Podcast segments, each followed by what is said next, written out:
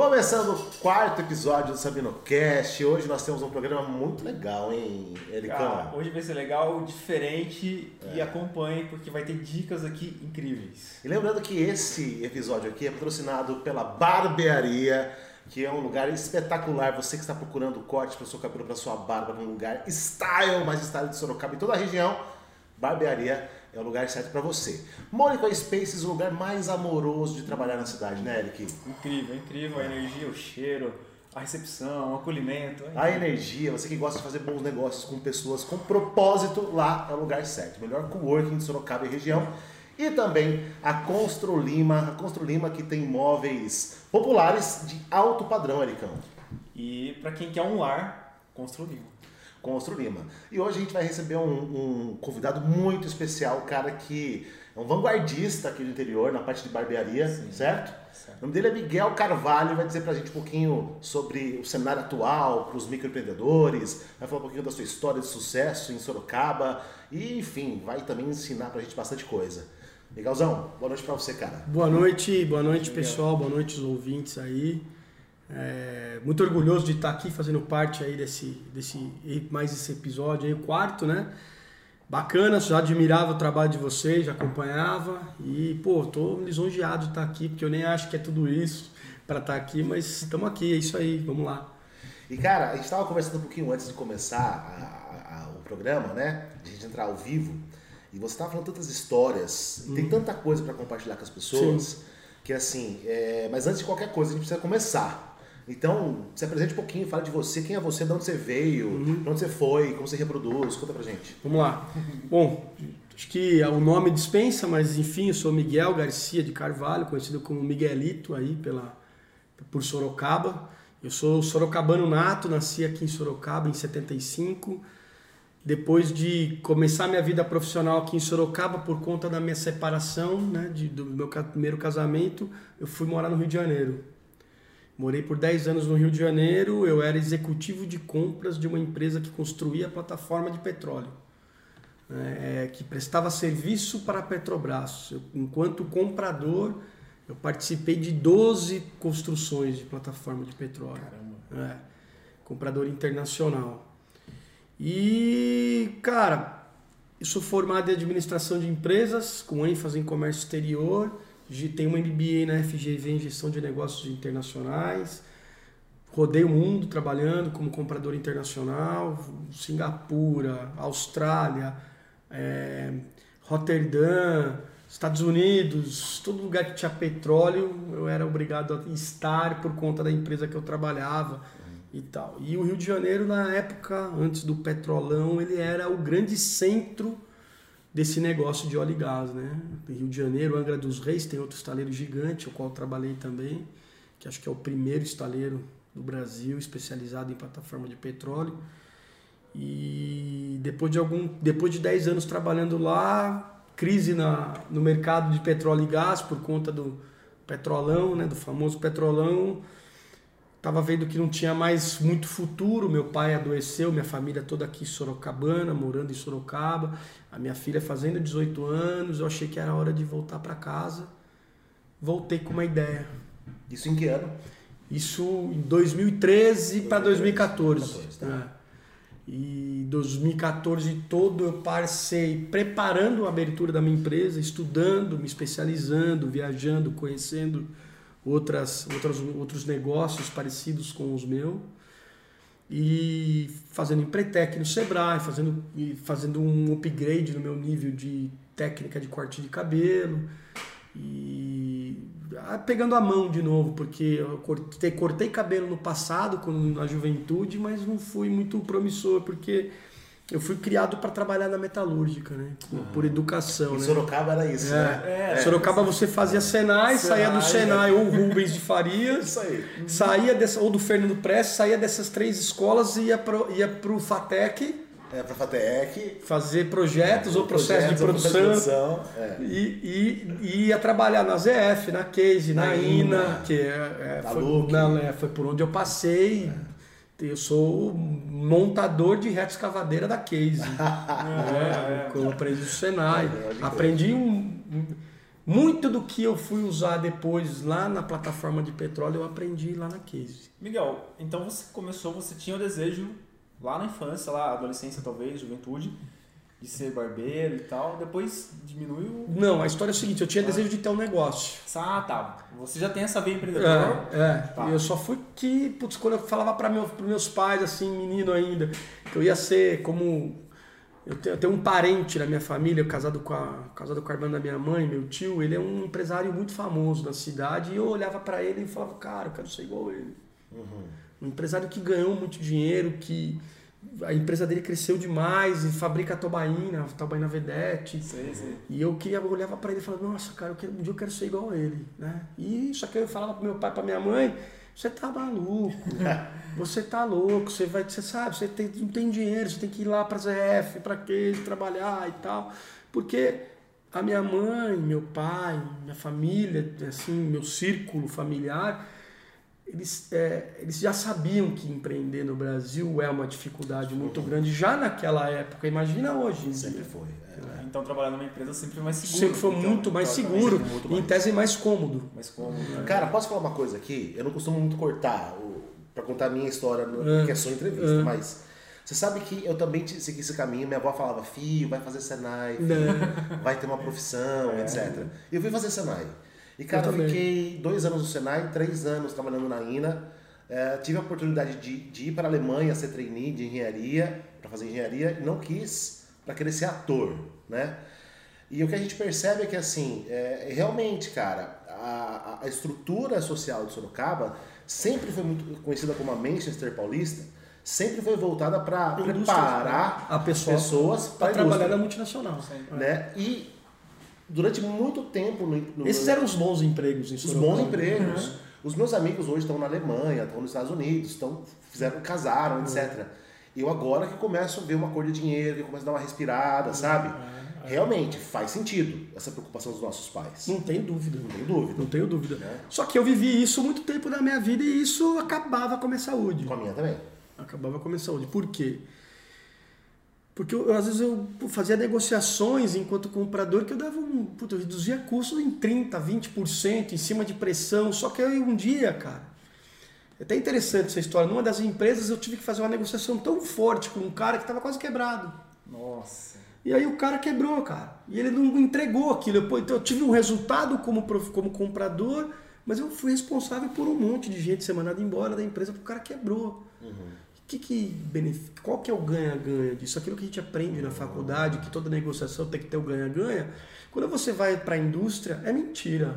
É, a indústria ganha, porque eu tenho que pagar os funcionários e quem vai fornecer tem que raspar o, o tacho. Raspar o tacho.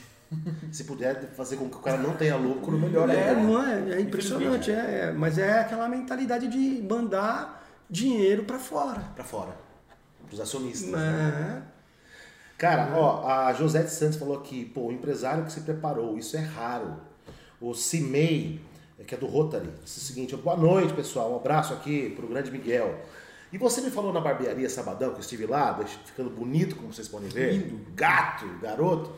É, você me falou que antes dessa preparação, você teve uma inspiração em Singapura. Sim. Me fala um pouquinho dessa inspiração. Então, quando eu era. Você sabe que Singapura, ele é o país, acho que deve ser o menor país do mundo. E ele é do tamanho menor que o estado de São Paulo. E ele é uma ilha, só que ele detém a tecnologia de exploração de petróleo em águas profundas. Ele é o detentor dessa. É o maior. Né, todos os grandes estaleiros estão lá em Singapura. E a plataforma de petróleo que eu quando eu fui para Singapura, chamava P69. Ela era uma plataforma, um projeto chamado Replicantes.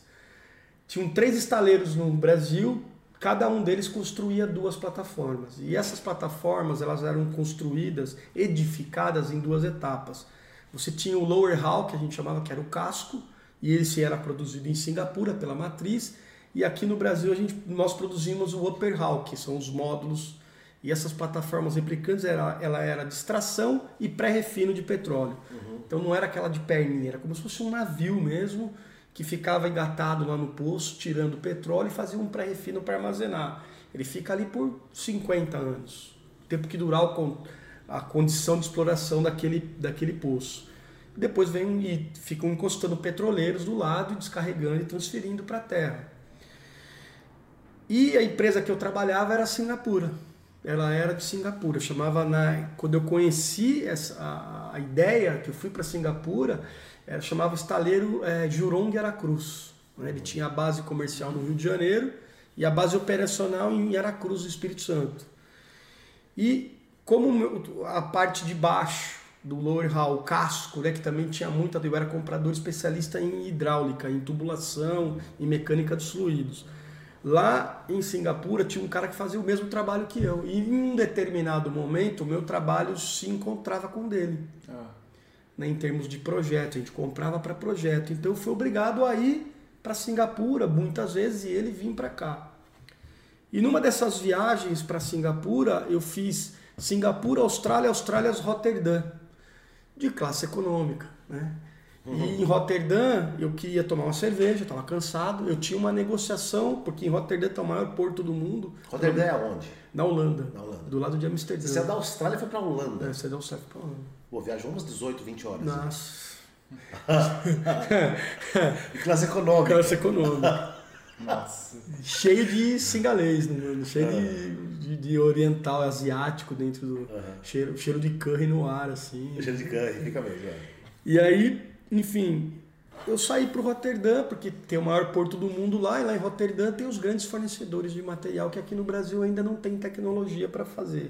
Por exemplo, tubo de aço inox super duplex sem costura para passar água salgada pelo tubo.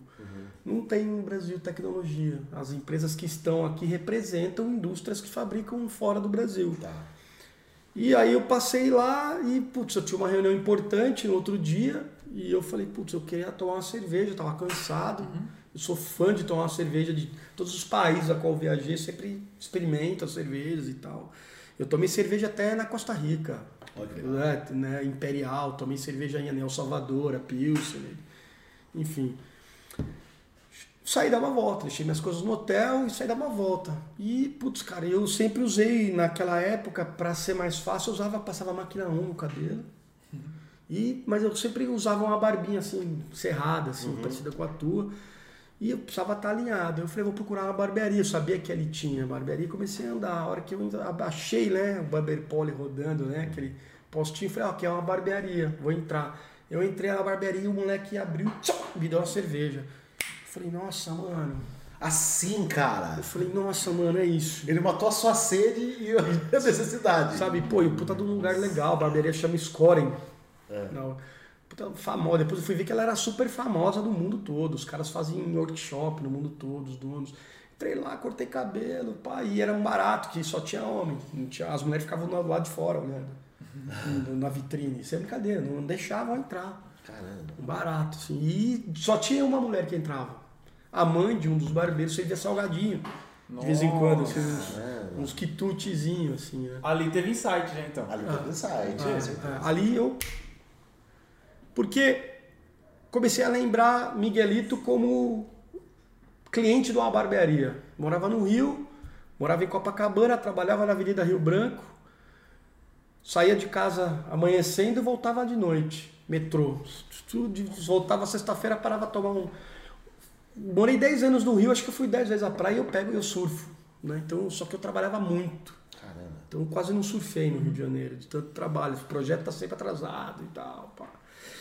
Enfim, eu lembrava de quando eu ia cortar cabelo, o que eu fazia? Sabadão, eu ia numa barbearia que na frente tinha uma choperia. Uhum.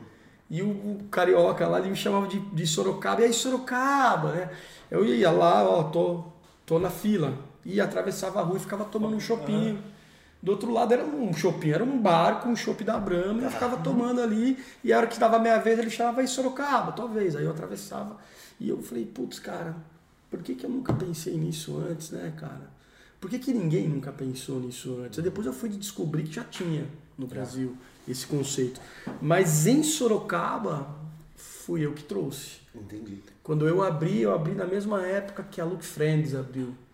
que tem uma proposta parecida com a minha, só que ele é um público Harley Davidson, Uhum. tal. Hoje a barbearia dele nem é o grande negócio, é o Nuke Wings. e- Wings, que, aliás, o que ele fez ali, aquele centro de convivência é sensacional. Sensacional. O cara à frente do tempo. Sensacional. É. Flavinho, Flávio, pô, sensacional. Os barbeiros lá, conheço todos e tal. Enfim, aí quando eu voltei para Sorocaba, para o Brasil, estourou o petrolão. Né, cara? Eu não tinha mais, eu comprava por, por listas de material de projeto, não tinha mais trabalho. E eu já sabendo que mais cedo ou mais tarde eu ia ser demitido. Meu pai adoeceu aqui em Sorocaba, minha filha fazendo 18 anos, querendo fazer faculdade. Eu achei que estava na hora de voltar, propus um acordo para o meu gerente. Eu era supervisor, ele gerente, um cara de 32 anos, não falava, não falava português, só falava inglês. Fiz a proposta e ele falou assim, ó, great, né? Ter- Aí eu falei para ela, vou terminar isso aqui que eu tenho, tinha uma meia dúzia de gato pingado de material para comprar. Vou entregar aqui pro pessoal do- de follow-up. vocês- Se vocês precisarem de mim, tá aqui o endereço de onde eu moro, meu telefone. E podem contar comigo. Eu voltei pro Rio depois umas três vezes para ajudar eles. Caramba. É, já. E aí eu voltei para Sorocaba. Peguei, fiz um acordo, peguei meu dinheiro, tinha mais um dinheiro guardado, vendi meu carro, vendi tudo. Peguei todo aquele dinheiro e falei, preciso montar um negócio. Eu quero montar uma barbearia, mas eu não sei se com esse dinheiro vai dar. Aí eu fui pro Empretec no Sebrae para fazer plano de negócio. É, E o Empretec é legal, cara. Ele é um seminário que ele trabalha as, as habilidades psicológicas do empresário e não técnica. Né? Eles chamam, como chamam de comportamentos empreendedores. Dizem que o, o homem, o ser humano tem sete, uns mais desenvolvidos, outros menos. E assim, a gente vai descobrindo lá dentro que os grandes empresários do Brasil não têm nem universidade, Olha só. não têm nem faculdade. E os caras ganharam dinheiro fazendo continha de pão. Ó, compro por tanto, tem que colocar um markup de tantos por cento, tem que incluir aqui a taxa da maquininha de cartão, mais 12% de imposto do Simples Nacional e tal, e montar a planilha de preço e o cara sair vender.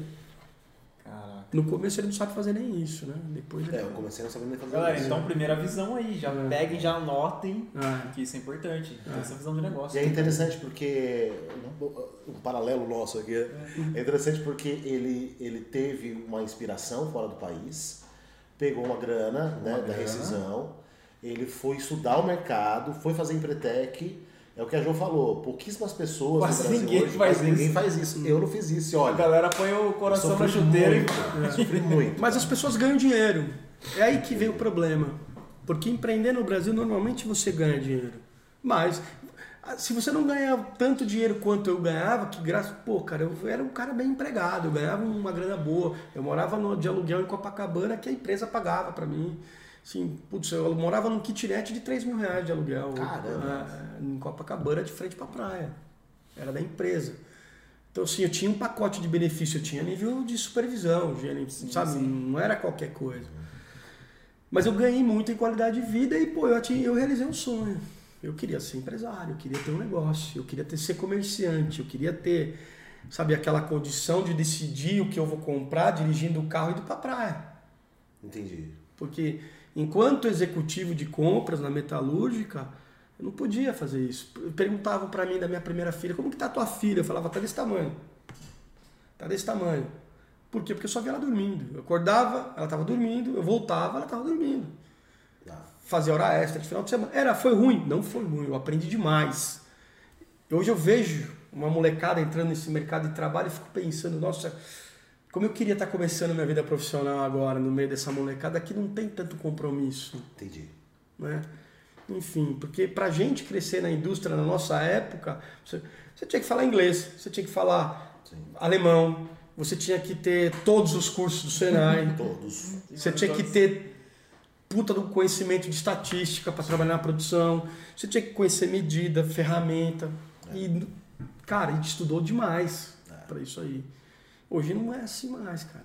Ó, Gabriela Campanini. E agora você acompanha o crescimento do seu filhote. É, Ah, agora você sim, cara. É minha esposa. A sua esposa. Esposa. Um Legal. abraço pra você, Campanini. É, ela é, Sou o maior fã dele. Ah! Que E legal. assim, hoje eu tenho oportunidade. Essa vida eu escolhi pra mim, cara. Uhum. Assim, eu posso falar de boca cheia. Eu escolhi isso.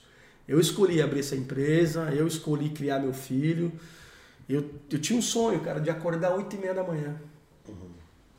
Quando eu era, trabalhava nas, nas Você empresas. acordava às 5, possivelmente. Né? 4 e meia, 5 horas, pegar metrô, pegar ônibus fretado. Não é que isso não é um problema. Mas eu tinha, eu achava que eu ia acordar 8 e meia da manhã, que é o que eu fazia no domingo, sentar na mesa, ler um jornal e tomar um café, era coisa para milionário. Sim, entendo. E eu tinha esse sonho, cara. E aí em 2015 você abriu a barbearia. Como que foi essa, essa jornada aí? Cara, não é fácil. não é? É, Apesar de ser administrador de empresa, eu tinha muito pouco conhecimento do que é realmente abrir uma empresa, uma microempresa. Quando você está trabalhando na multinacional, você está acostumado com imposto de importação, imposto de exportação, substituição tributária. Mas aí a hora que você. Isso que você está mexendo com o dinheiro do sócio. né? Aqui não, cara. Aqui, se eu, se eu der uma tacada errada, meu moleque fica sem leite em casa. Eu sei bem o que é isso, cara. Fica aqui, eu sei o que é isso aí. né? Se eu der uma, também, é, né? se eu der uma tacada errada, é, acreditar em algo sem planejar, s- sabendo do que. Porque empreender é correr risco. Sim. O que, que eu tento fazer? Minimizar ao máximo esse risco, assim, a ponto de que eu possa suportar a queda. Entendi. Ponto. Hoje, fazer continha de porcentagem de markup é. Não, dá pra fazer, não dá pra fazer. E não faço. E às vezes. Não, cara, tem aqueles vendedores, né? Os, os- os sabinos aí que vendem bem pra Sabinos. caramba. O cara chega e, cara, o cara te convence. Você sabe que aquilo é importante, mas a hora que você olha pra dentro do- do- da liquidez do teu caixa, Sim. não é o momento. É. Sim. Não é o momento. Então, tem que ter, você tem que controlar a ansiedade o tempo todo. Mas, em contrapartida, eu tenho flexibilidade para acordar 8 e meia da manhã, esperar meu filho acordar, levar ele para a escola, levar ele para onde ele quiser ir, para casa da minha sogra e chegar na barbearia 10 horas da manhã. Você já percebeu que, na minha, na minha opinião, acho que na sua também, Ah. o, o empreendedor, o pequeno empreendedor, ele é o que mais precisa de desenvolvimento pessoal, porque a todo momento ele está sendo, tá, se- tá recebendo estímulos. Né? Sim. E é Se com- ele não tem ferramentas para isso, cara, ele sucumbe. Sim, sucumbe e mais, né, cara? É... Tá cheio de picareta no mercado querendo tirar proveito de um cara de boa fé. Sim. Tá, isso é fato. Fato.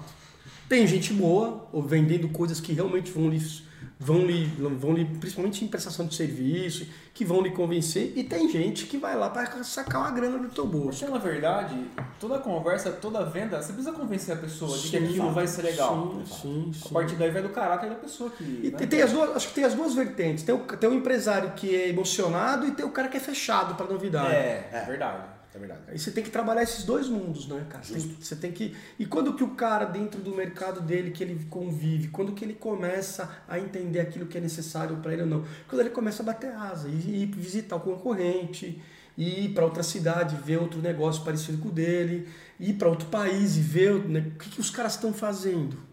Uhum. E foi esse caminho que você seguiu, Miguel? E qual que é a importância desse caminho? Porque tem muita gente que assiste a gente que está pensando em empreender ou está empreendendo, está dando cabeçada. Cara, assim, é, eu acho que é a base. É 100% importante, cara. 100% importante. Então, quando eu voltei para Sorocaba, que eu tava com meu dinheiro, eu precisava de duas coisas: um lugar para morar e, um, e abrir um, ne- negócio para me sustentar. Eu dividi uma parte do dinheiro, dei entrada num apartamento e falei: seja o que Deus quiser, que eu vou ter que pagar. Uhum. E a outra parte eu botei 100% na barbearia. Nossa. 100%. Só que com planejamento. né? Planejamento. Com planejamento. Planejamento. Porque eu, né, nessa conversa toda aqui, o que eu tô entendendo? Que o que tá fazendo você ainda tá ainda hoje no mercado é porque você teve um planejamento lá atrás. Lá atrás. E quando as coisas Se não vão. fosse esse planejamento, É. E quando as coisas vão mal em termos de resultado, eu paro, peraí, eu vou lá pro plano de negócio. O que, que eu tô fazendo de errado? pra galera que tá batendo a cabeça agora, que recado você tem pra falar pra essa galera? Sobre. ah, procura Se você não souber plano de negócio, se você não souber o que fazer, procure alguém que faça. Pague. Mas se envolva nesse plano de negócio. É teu filho, cara. Entendi. É teu ganha-pão. Às vezes você vê as pessoas abrindo uma empresa, cara, começar a ganhar dinheiro. E aí não sabe quanto pode gastar. E vê aquele mundo de dinheiro entrando, morre e a empresa quebra em um ano. O cara fica deslumbrado. Eu fui, assim, eu fui tirar meu primeiro real de dentro da barbearia depois de dois anos. Foi rápido. Foi rápido. Durante. E o que, que aconteceu? Com o lucro, eu fui lá e comprei um carro, porque eu tava dois anos andando a pé. Nossa. Fui lá e comprei uma caminhonete. Cara, tal, desde o início que tá falando aqui, o que você trouxe é essa consciência mental de você não se vislumbrar com o que tá entrando, você segurar a grana. Sim, aí mas isso é muito raro. É raro, então, ó. Mas eu acho que é um baita aprendizado pra galera. Sim, tem que ser. Porque tem. Ali é, de planejamento tem muita humildade aí também. Muita humildade também. Porque e... você vê grana entrando aí, você quer comprar aquilo, você quer. Né? Eu senti uma parada também de propósito, propósito. na conversa que nós tivemos antes Sim, sempre de entrar teve, ao vivo. Sempre teve. Qual é o propósito? Qual é o seu propósito, cara? Cara, meu propósito é parar de trabalhar cedo. Sempre foi. Meu projeto pré-pandemia era parar de trabalhar com 46 anos de idade. Uhum. Eu tô com 46 anos agora. Esse ano, se não fosse o ano de pandemia, em dezembro eu ia me aposentar. Caramba, que Porque eu criei uma maneira de me sustentar depois de aposentado. Uhum. Não dependendo do poder público, não depend... da minha da minha própria subsistência enquanto empresário. Uhum. Entendeu? Legal. Infelizmente os planos mudaram por conta da pandemia, tem um prejuízo gigante para levantar, que eu vou demorar mais uns cinco anos para conseguir levantar, que era a grana que eu tinha guardado. Entendi. Entendeu? É fato. E como que eu consegui guardar dinheiro? Porque eu gastava tudo que eu recebia? Não. Lógico que não. Foi tirando do caixa da empresa. Eu sempre caguei de medo de tirar o dinheiro do caixa da empresa. Uhum. Eu, a empresa pagava um boleto ou outro, meu, mas de. Fala, quanto tem aí no caixa? Ah, tem, putz, hoje tem. Vou dar um número aqui, 50 mil me dá 20. Nunca fiz isso. Entendi. Nunca fiz isso. Não conheço nenhum microempresário que tenha feito isso e que se deu bem na vida. Quais são os diferenciais? Por que, a barbearia se destacou? Eu acho que eu tive. Eu acho que o empresário, assim, eu não, eu não, é, eu não acredito em sorte. Eu acho que sorte é um fator mental de cabeças pensantes e preparadas. Quanto mais eu trabalho, mais sorte eu tenho.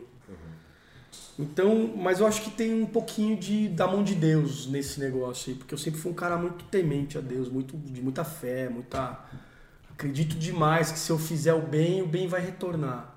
Tanto é que eu hoje se os meus funcionários, meus colaboradores, meus parceiros, que eles são meus sócios, na verdade, sócios, é. na cadeira. Se esses meus sócios, eles entenderem que eu tento preparar eles como pessoas e não como profissionais, eles vão só voar. Entendi. É. Então, o momento propício com um pouco da mão de Deus e muito preparo, muito suor. Muito uhum. suor. Então eu fiquei um ano me preparando para abrir a empresa, um ano procurando lugar adequado, estudando lugar. Putz, será que esse imóvel aqui, mas onde o cara vai estacionar? Mas isso aqui é um corredor de. Sabe? Tudo que, tudo, tudo que podia, cara. Uhum. Tudo que podia. Uhum. Tudo, pô, sou um administrador de empresa formado na faculdade. O mínimo que eu acho que eu espero de um cara é ter um pouco de bom senso, né? E às vezes, né, no desespero, o dinheiro acabando, precisa começar, você, você comete alguns erros, não, não, é perfeito. O modelo de negócio. Eu fui visitar no Brasil uma barbearia em São Paulo, chamada Corleone, Bruno Werneck, o pai dele empresário a vida toda, dono daquele é, tem uma choperia no, no, na praça de alimentação do Center Norte. Me fugiu o nome agora. Eu, vou, eu fui lá com meu avô, moleque.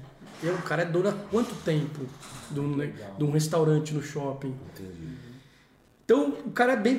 O Bruno, bem preparado, com uma condição financeira muito maior que a minha. Eu fui lá, dei uma olhada na situação dele, de empresa, conversei, me apresentei, falei de mim para ele, ele falou dele para mim, eu trouxe a ideia para Sorocaba adaptada para o meu contexto. Entendi. Se eu for fazer tudo que o Bruno Corleone fez, o Bruno Werneck da Corleone fez lá na barbearia dele aqui em Sorocaba, eu vou quebrar. Sorocabana não paga por por instalação, não paga por um lugar bonito, não paga por estrutura, ele paga por um serviço bem feito.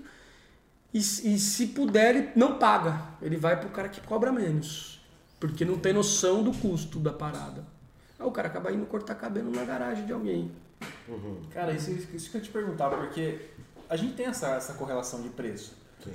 Mas as pessoas não percebem que tem tanto valor agregado em volta, que só pensa, não, quanto tá 10? Tá 10? Não, mas ali tá. Não, eu vou aqui. Não, vou no de 10. Ah, aqui é quanto é teu corte? Ah, é 40. Pô, mas um amigo meu lá corta 20. Aí já aconteceu comigo. E comigo, o cliente tem, tem razão até a página 2. Sim. E eu ainda dou aula pro cara. Eu falo, amigão, sabe por que, que meu preço é mais caro? Porque eu, eu, eu, eu você vai pagar eu no cartão de crédito, eu estou precisando de dinheiro no caixa, eu vou ter que antecipar, vou ter que pagar taxa de administração do cartão, taxa de antecipação, porque o barbeiro ali ele vai ter que comer no final do mês. Então eu vou ter que pagar energia, aluguel, tal, tal. Para você parece banal, mas você quer, você quer ter um desconto? Me paga em dinheiro, eu tiro a taxa da maquininha, que é o que eu faço. E você acredita que, que essa mentalidade vem da. Sei lá, acho que a maioria das pessoas ainda não sabe o que é empreender, porque é. por isso eles não têm essa noção, né? É. Ou você acha que é outra coisa? Não, não. Eu acho que é isso aí mesmo. Acho que o cara fala, boa, boa, faz, boa. faz muito sentido isso é. que você está falando. E muito mais, o cara acha que você está rico. É, né? Tem essa visão, né? É. é. Pô, o cara já está rico. O cara já está rico. Qual que é o problema se eu já esteja rico ou não? É. Trabalho desde os 12 anos de idade, meu filho. Entra na fila, aguarda a sua vez aí, cara. Uhum. É, começa a trabalhar aí, aguarda no local aí que eu já volto. Então, assim, quando o cara começou a reclamar demais, eu falei assim, amigo, vamos fazer o seguinte, eu não vou cobrar. O chopp, corta cabelo, mas da próxima vez que você quiser cortar de graça, vai na escola de barbeiro, você corta cabelo de graça, mas depois não reclama. Aqui eu te dou satisfação garantida de que você vai gostar. Se você não gostar, você não paga e vai falar mal de mim por aí ainda. Legal. É. é... Mas tem que fazer isso com jeito. Show, legal. Sim, dá pra lá no meio também. É, é. Que aula, né, velho? Que aula. Legal. É, quando a gente fala em, em até marketing, nessa questão de gerar valor, o que, que você acha que é que você trouxe com toda a experiência, cara? Como que você gera valor para um cliente e para a galera que está em casa também, que de repente quer começar a empreender nesse mesmo ramo? Como gerar valor para um cliente? Eu não vendo serviço. Eu vendo experiência. Experiência. Eu vendo experiência. Isso eu sempre tive muito claro na minha cabeça. Coisas. Eu tenho 46 anos, sou de 1975. Eu ia muito no barbeiro com meu avô. Uhum. Meu avô me levava num barbeiro que ficava do lado do mar. Meu avô ficava lá tomando cerveja, meia cerveja, dois copinhos de pinga, uhum. e eu cortando o cabelo. Depois meu avô me dava um doce de abóbora, aqueles de coração, Delícia. e a gente ia para casa. Quem nunca, né? Quem nunca, né? Quem nunca vive. Que... E essa experiência que eu tinha da infância, ela era, ela era super agradável. Eu passava umas horas com meu avô no bar, que ele ia sozinho, que puta, era o momento dele, e pai, eu ia com ele, conheci os amigos dele e tal, e tinha aquela convivência de aprender o que é ser um homem de verdade.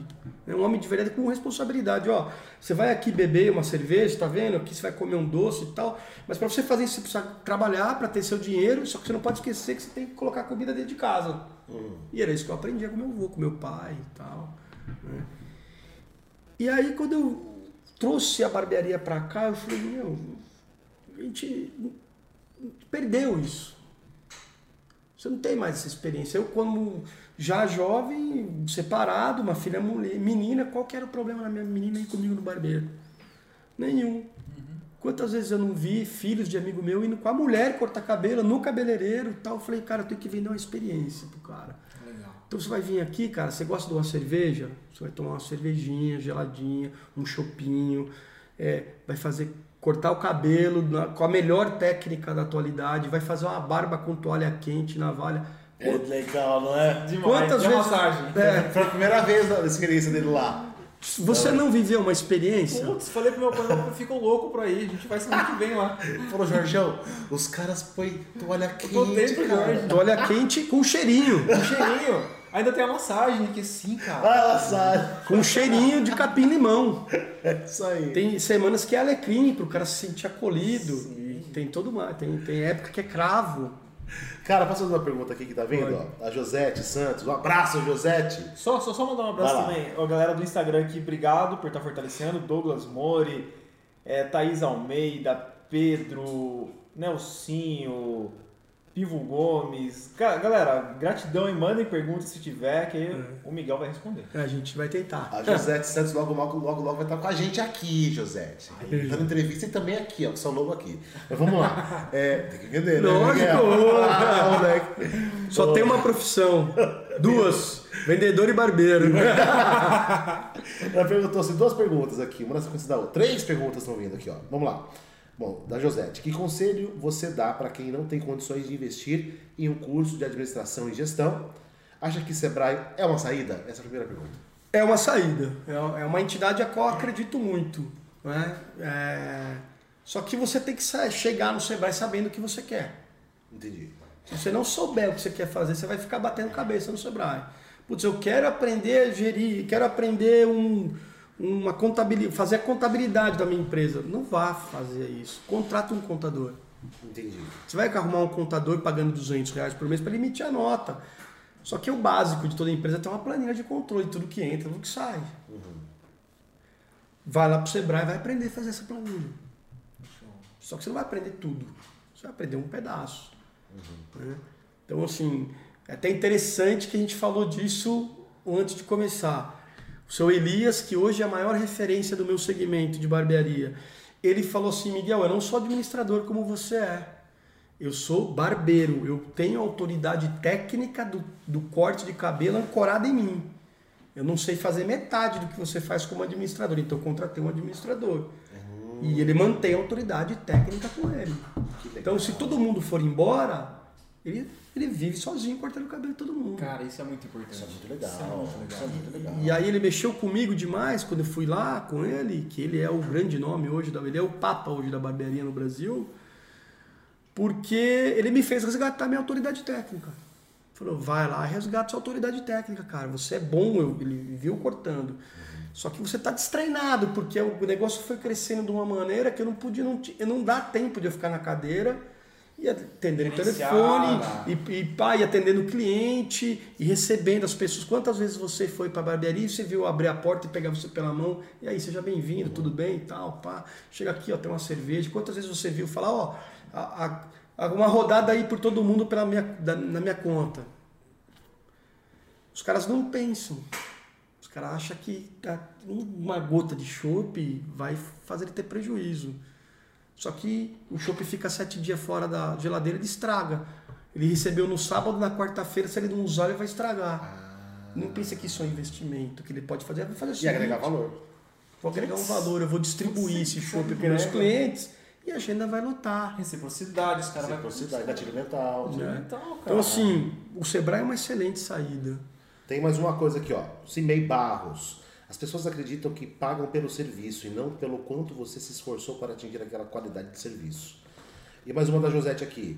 Outra curiosidade, ele investe em marketing? Muito. O Sabino sabe disso, a gente estava falando aqui. Eu tenho verbas anuais para marketing no meu plano de negócio, que eu vou fazer a contabilidade do ano, assim. Por exemplo, hoje. Putz, cara, eu tenho aí hoje com eu já já foi mais antes da pandemia, mas eu tenho uma pessoa cuidando do tráfego na rede social. Tem outra pessoa fazendo arte, eu produzindo vídeo, eu mesmo no celular. Às vezes é, hoje é melhor você comprar um celular de qualidade, top, e você mesmo produz. E hoje paga um aplicativo bom para fazer a edição e manda lá pro cara do, do, do, do tráfego. do tráfego. E tem uma pessoa que faz as artezinhas, eu pago por, por arte para para mandar por WhatsApp, para lista de clientes, até para aparecer na rede. Só que só de Facebook eu já investi mais de 100 mil reais. Caramba, desde o começo, acumulado, começo. né? Que você abriu em 2015, são seis anos seis aí. anos. Tá certo. Tem mais uma aqui, Paulo Lima, que é um dos nossos patrocinadores. Mas aqui. começou devagar, né? Hoje já. Mas começou cenzinho, cinquentinha. Claro. Daquele jeitinho. Daquele jeitinho. É impressionante como pessoas do bem atraem pessoas do bem em um ambiente de alta energia. Pois é, Paulo, você é outra pessoa do bem aqui também com a gente. É, cara, me fala do novo cenário para o microempreendedor. O que está pegando? Conta para Cara, gente. o meu vou falar do meu negócio. Meu negócio, da minha categoria de negócio. A minha categoria durante a pandemia foi uma das mais prejudicadas, junto com restaurante e pessoal de eventos. Né? A gente foi. Academia também. Academia. Academia. A gente foi assim, eu acho que eu equiparo o castigo que a gente teve do governador de João Dória é, com, a, com as academias. Né? Sim. Por quê? Porque você via todo mundo de cabelinho cortado na televisão, de barbinha feita, caramba. e achando que a gente não podia trabalhar. Só que o pessoal que determinou isso, nunca pensou, é que a minha categoria ser legalizada, se o cara é legalizado com alvará, ele já é vistoriado pela Anvisa antes de abrir e praticamente todo ano. Então a gente já tem protocolos de atendimento, porque o meu negócio é um negócio que se eu cortar teu, pesco, teu, teu rosto, eu posso. Você pode ter uma infecção. Pode, pode, exatamente. É. Sabe? Então, assim, já é controlado. Eu não. Hoje eu vendo produto de comer na barbearia, que são os espetinhos, porque eu consegui montar a cozinha, fazer o curso lá na, na vigilância sanitária, tem uma área específica para isso. Mas antes a autoridade sanitária nem permitia que eu fazia, que eu fizesse isso. Eu não, eu não, tanto é que só tinha uma chips, né? Assim, então você é, a gente já, já sofre vistorias da vigilância sanitária, a gente já, já temos um protocolo Sempre tivemos, a gente só teve que fazer o quê? Dar uma implementada, que é a máscara, o álcool gel na entrada, a desinfecção dos produtos é feita a cada corte, enfim. E o cara insistia em não deixar de trabalhar. Então, ou seja, a gente hoje tem o quê?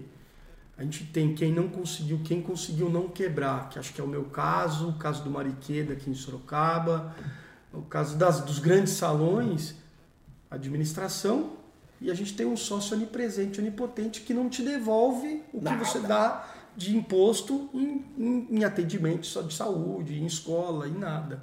Então, assim, o, o mercado está se transformando novamente, assim, uhum. em termos de retração.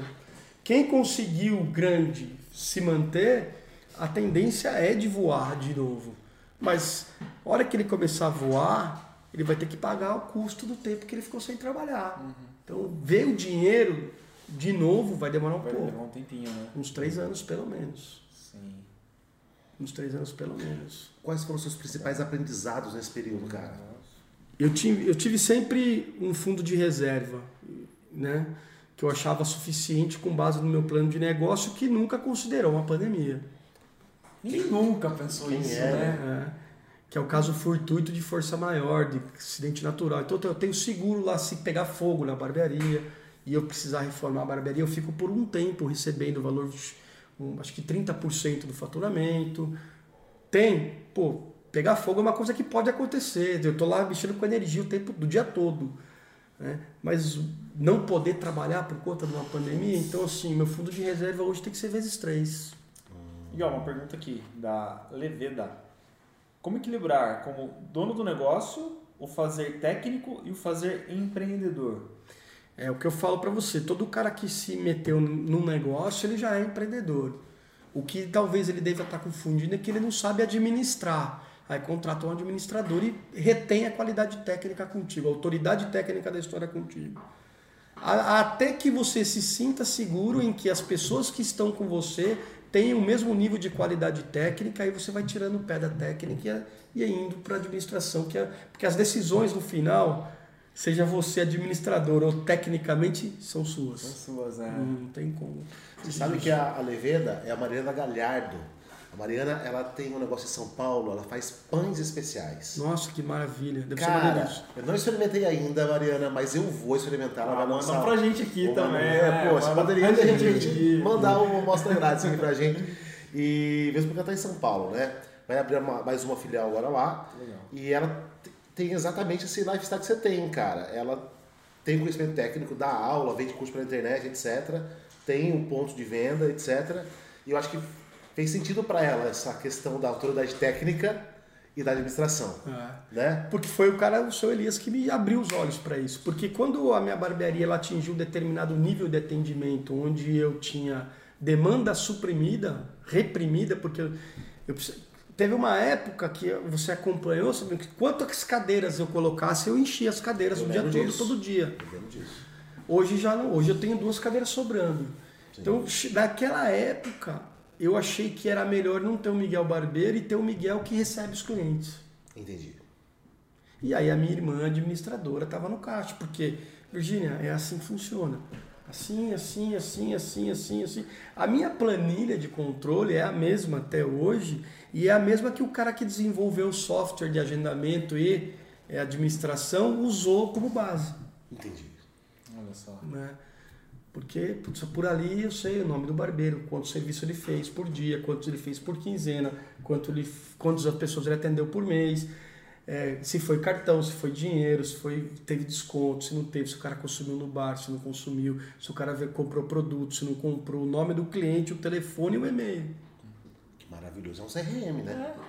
É, é. Antes que eu esqueça, tá no, um pouquinho, passou, passamos um pouquinho no meio. O Paulo Lima da Constru Lima te mandou esse presente aqui, que é uma agenda com uma caneta super especial aqui, para você se lembrar da Constru Lima. Obrigado. A Constru Lima. Eu uso bastante, valeu. Ah, manda lá para ele lá. E salve, valeu, Paulo. Valeu, Paulo, obrigado, hein? É, tá vindo para Sorocaba. Na verdade, eles estão numa construção aqui, como os empreendimentos na região de Sorocaba. São móveis, imóveis populares de alto padrão. Nossa, que bacana. Então eu achei bem interessante isso, porque ele tá pegando um público que geralmente é maltratado, vamos dizer assim, né? Cara, não só maltratado, como tem pessoas que investem em empresas, a empresa acaba sumindo, a pessoa perdeu o dinheiro. Uhum. Né? Tem muito. Sim. E, e, e, o legal do Paulo, dele tá vindo, o cara apoiando, né? Ele já, ele já participou aqui, inclusive, mostrando o rosto, mostrando que a empresa tem, uma, tem um rosto. Ah. Sim, Eu acho exatamente. isso muito importante. Muito importante. Muito importante. Lembrei de uma coisa, assim, a, a, a, é, fazendo uma adição da empresa, do rosto da empresa, do é. Paulo, aí, por exemplo. Antes de eu abrir a barbearia, eu contratei um branding para fazer a minha marca. Uhum. E a marca ela vem de uma de um de um briefing do que é você, quem Sim. é você, quem é o Miguel, o que, que você gosta, que cor que você gosta. Tem que ter sua cara, né, é, meu? É, é, o caso do Paulo. Tem que ter, você tem que dar lá a cara para bater. Você é uma empresa de um homem só, você vai lá e e inclusive também tem um, um, test day que você ganhou também no, no Mônico Spaces, Nossa, aqui no Campolim. Às vezes para você desbaratinar um pouquinho, sair da barbearia, respirar outros ares, com outros empreendedores. Puta, sensacional. Tem algumas startups na cabeça. Olha só, muito legal. E você vai ver lá, cara, você vai conversar com a Vanessa, com o Pedro, eles vão vir aqui também no dia 18. Legal. A maneira que eles pensam, cara, é muito bacana, porque a gente tem conseguido atrair Sim. pessoas que microempreendedores de forma geral ou líderes de, de algumas grandes empresas uhum. também, mas que têm um pensamento mais vanguardista, mais para frente, pensando não só na questão do negócio do dinheiro, mas também numa questão mais de propósito, no lado espiritual desenvolvido, sabe? Sim, sim. Falando nisso, né, aquilo que eu estava falando para você, eu enquanto empreendedor, eu hoje busco muito mais desenvolver os meus colaboradores pessoalmente do que tecnicamente. Uhum. Hoje eu vou contratar alguém, eu preciso, eu prefiro saber quem é o cara, quem é o pai dele, quem é a mãe dele, como que é a índole do cara, o que o cara estudou, o cara não estudou. Para mim não importa, ele vai ser barbeiro, eu desenvolvo tecnicamente. Que técnica você. Eu ensino ele. Mas quem é o cara? Ele vai saber se comportar com um senhor de 70 anos, 80 anos, que não fala gíria? É incrível esse pensamento. Ele vai saber se comportar com uma criancinha, uma mãe solteira com um menininho que nunca cortou cabelo e a mãe tá super insegura de levar lá porque levava no salão dela. Sim. Qual que é essa adaptação aí, né? Sabe o cara, né? A mãe é uma cliente, a minha cliente final normalmente são as esposas, é as mães e tal, Sim, né? cliente final. É. Então assim, eu procuro muito mais entender isso da vida pessoal do cara do que tecnicamente. Tecnicamente ele vai, vai passar por vai sair de lá da minha barbearia com toda certeza um excelente técnico. Barbearia é uma arte? Boa pergunta, hein, cara? Cara, tá ficando bom nesse negócio aí. Eu, eu, eu, eu, eu diria assim, eu, eu hoje, eu como, como pessoa, um profissional que passou por multinacionais, eu tento procedimentar. Fazer que o processo certo. seja padrão. Sim, sim. Quanto mais padrão, mais eficiência e mais proeficiência no sentido de qualidade a gente vai ter. Só que o cara tem a sua assinatura pessoal e aí vem a arte. Ah, legal. E aí vem a arte. Legal. Voltando lá para o seu Elias. O seu Elias ele já transcendeu técnica para arte. Ele já está fazendo cortes de cabelo pensando no, no, na geometria sagrada. Caramba. Já, ele já está. Sabe aquele, aquele númerozinho 9? Ele já transcendeu. Ele já está fazendo coleção, já, já, ele já bola o corte de cabelo e tal. É um estado da arte. É um estado, é, você chega num nível técnico tão grande que você entra num estágio de arte. Você sabe por que eu perguntei? Porque geralmente, quando eu faço atendimentos, alguma, em alguns casos, o que, que eu falo pro, pro meu paciente? Eu falo assim, cara, seguinte, vai se cuidar. Porque eu já recebi essa dica uma vez de um do irmão aqui, ó. Vai se cuidar. Faça isso, vá lá, passe por um dia. E isso é transformador. Por, por isso que eu perguntei até dessa questão de ser levado como É. arte. Se a gente colocar isso só como arte, arte não tem preço, né, cara? É bem complicado. Sim, sim. Né? Mas eu, eu tento te passar melhor, te vender a melhor experiência, que você saia de lá falando, putz, cara, é caro ou não é caro, mas valeu muito a pena. Aí é relativo, né? É relativo. né? Pô, aí você falar pra mim, pô, cara, eu sentei lá, eu tomei chopp, o chopp é sensacional, um chopp artesanal, tinha um IPA, tinha um Pilsen, eu comi um espetinho de provolone com bacon que tava sensacional, eu sentei na cadeira, cortei a barba, a hora que o cara colocou a toalha em mim, eu nunca vivi isso, com aquele cheirinho de alecrim e tal, e depois tem os caras batendo papo, e aí começa a vir um monte de empresário, um monte de cara que faz um monte de coisa diferente da tua, você vai trocar experiência, você vai ter insights, você vai ter. E, aí que eu fom- é isso que eu fomento. Por isso que eu fiz o balcão naquele formato de boteco, que é para todo mundo ficar em volta. E quantas vezes eu não chamei, ô irmão, tá aí sozinho, vem aqui bater papo com a Que gente. legal, cara. Inclusive, sabadão eu fui lá, você tava batendo papo, senta aí, Jorge, senta aí. Ô, Jorge, não sei o que tem, não sei o que tem. É. Já conectou. Eu já conecto, né? É, É. é. A gente aprende como empresário fazer essas conexões, né, cara? Uhum. Eu tava e eu tava, eu tinha acabado já a minha parte do trabalho técnico, já não, sim, tinham poucas agendas para os meninos, já tava acabando o dia, né? Isso. Mais ou menos, No né? final da tarde. Final ali. da tarde, eu já tava tomando minha cerveja. Eu também sou filho de Deus, né? Eu quero tomar, eu quero tomar minha cervejinha. Eu já tava sentado, ali, eu evito, eu não, eu não consumo bebida lá na barbearia. Eu normalmente, quando eu quero beber com os meus amigos, eles até vão até a barbearia e a gente de lá sai. Uhum. né? Porque, ah, cara, por uma série de coisas, né? Você- ali eu vou ter que estar de olho no, no peixe, na sardinha, no. É. e aí eu vou relaxar. Mas aquele era um sábado, final do dia, já estava cansado e né? falei, não vou sair, vou tomar uma Heineken aqui, depois eu vou para casa. E aí você chegou e a gente bateu papo. Tem recados aí? Não, mas a Tem- galera tá, tá de peso aqui. Eu tenho, Obrigado, eu tenho recados aqui, cara. Sabe quem tá assistindo a gente? Quem? Doutor Ayrton Alvarenga. Grande, doutor Ayrton. Ah, Esse cara. Esse é um dos grandes dentistas de Sorocaba. E uma pessoa incrível Uma também. pessoa incrível, cara. Que bacana. Traremos você aqui também, doutor Ayrton. É, a- Esse mercado deve ter sofrido também. Deve ter sofrido também. Deve ter sofrido também. A Josete falou o seguinte pra você aqui, olha. Legal, a experiência do cliente. Ela falou assim: sabia, sinto o cheiro de empresário de longe, quando você falou de marketing.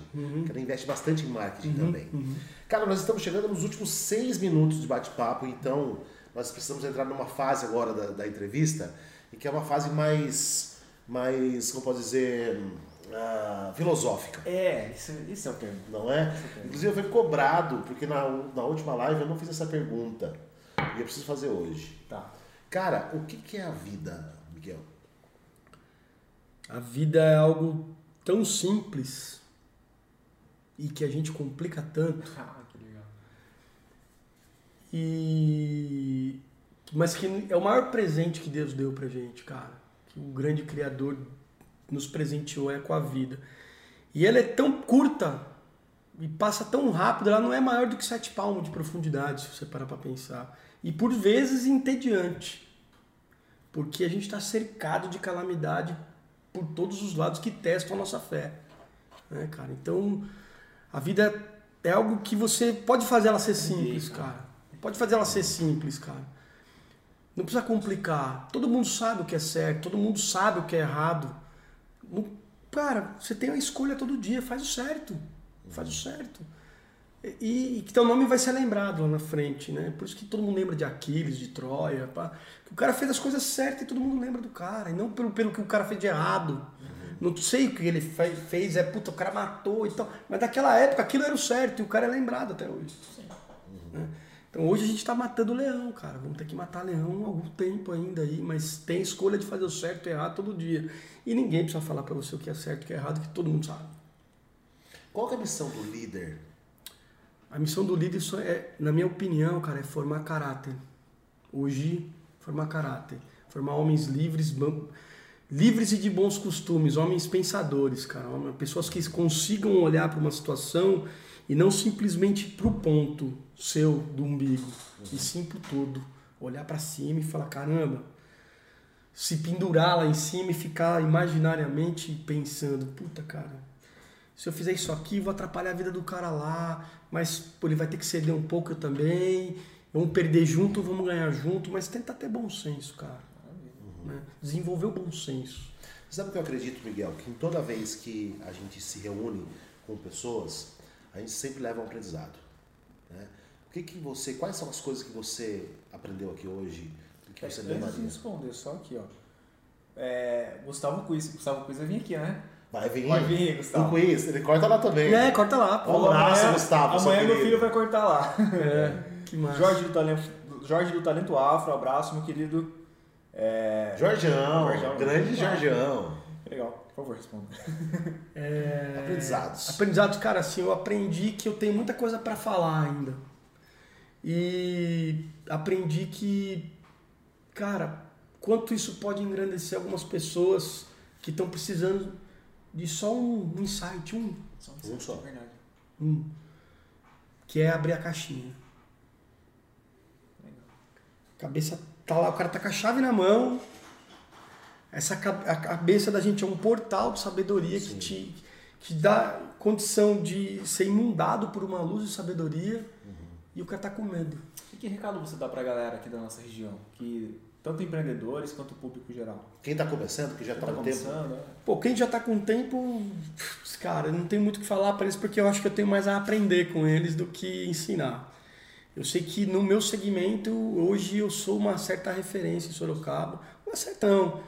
Os grandes, os grandes salões de cabeleireiro em Sorocaba viraram para mim e falaram: Miguel, depois que você chegou no mercado, você mexeu tanto com o mercado que a gente foi obrigado a se adaptar. E eu nem, e eu nem tinha essa pretensão.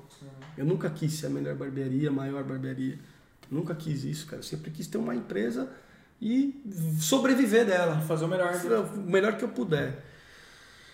É, então, assim, eu acho que para quem já está no mercado, assim, galera, tá passando. Tá passando. A gente ficou no meio de uma. A gente ficou no meio de uma, a gente ficou no meio de uma briga política. Sim. A gente tem um presidente que não consegue governar por N motivos. Eu não sou partidário e a parte só. Agora estou falando como, como empresário. empresário. No meio de uma briga política, no meio de um presidente do Brasil que não conseguia governar por causa da postura dele com os outros os, os, os contra ele indo para cima dele e a gente no meio uhum. pagando a conta. Uhum. Né? Mas está passando, tá passando, porque o mercado parece que está reagindo. Eu só espero que muitas empresas não quebrem, que as pessoas continuem com o emprego, porque senão vai faltar dinheiro no mercado e aí os caras não vão cortar cabelo. É. Justo. Justo. Ou vou cortar em casa, né? Você entendeu? Raspando na maquininha. Você entendeu? É verdade. Pra galera que está começando, galera, planeja. Planeja. pegou uma graninha, vai estudar um pouquinho, converse com as pessoas. Qualquer empresário que vocês quiserem conversar sobre o negócio deles, eu tenho certeza que o cara vai sentar e abrir um livro e te contar um monte de história. Esteja aberto. Isso é um insight para a gente muito legal. Demais. Porque é exatamente essa proposta. A gente quer levar conhecimento às pessoas que estão assistindo, quer aprender também que dá um espaço para que a pessoa possa ensinar. É, né? Pô, isso é mais democrático que isso não existe, cara. Existe. E, to, e a, quando eu fui para São Paulo, na barbearia Corleone, fui lá conheci o Bruno. Quem é o dono? A moça falou, aquele rapaz lá. Pô, Bruno, prazer, meu nome é Miguel, desculpa, você tá ocupado? Você pode me dar um, uma atenção, cara? Eu sou, tô abrindo uma barbearia em Sorocaba e tal.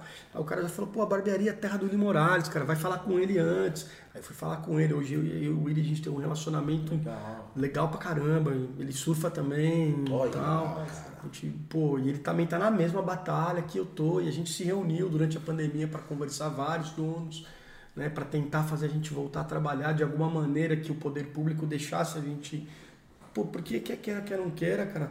O barbeiro depende daquele dia a dia lá, senão ele não leva leite para casa. É o dia a dia, né?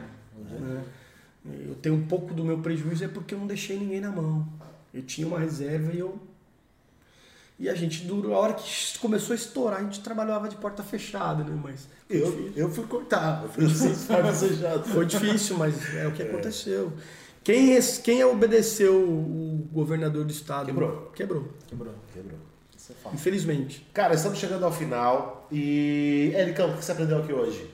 Eu aprendi mais sobre planejamento. Eu também. Planejamento. É. É. A palavra que Planejamento. ficou na minha mente. Planejamento, benchmarking, pesquisa de mercado fez muito sentido. A questão do Empretec para mim fez muito sentido também. Sim, isso foi bem legal. Muito sentido também. legal. O Pretec, inclusive, tem muita gente que vai fazer para conseguir cliente. Olha que legal. Muito Você vai bom. estar É, com um é uma monte de, você vai estar também. com um monte de empreendedor ali, um monte de cara. possíveis, né? Clientes. Potenciais. Miguel, palavra final do nosso encontro de hoje. Saúde, vida, Vida. liberdade. E aí, Ericão? Vou seguir. Saúde, vida e liberdade. É. A mi- é, vamos ficar com, com planejamento. Bom, beleza. Quero mandar um abraço final aqui pro Daniel de Cesário, cara lá de Tapetininga.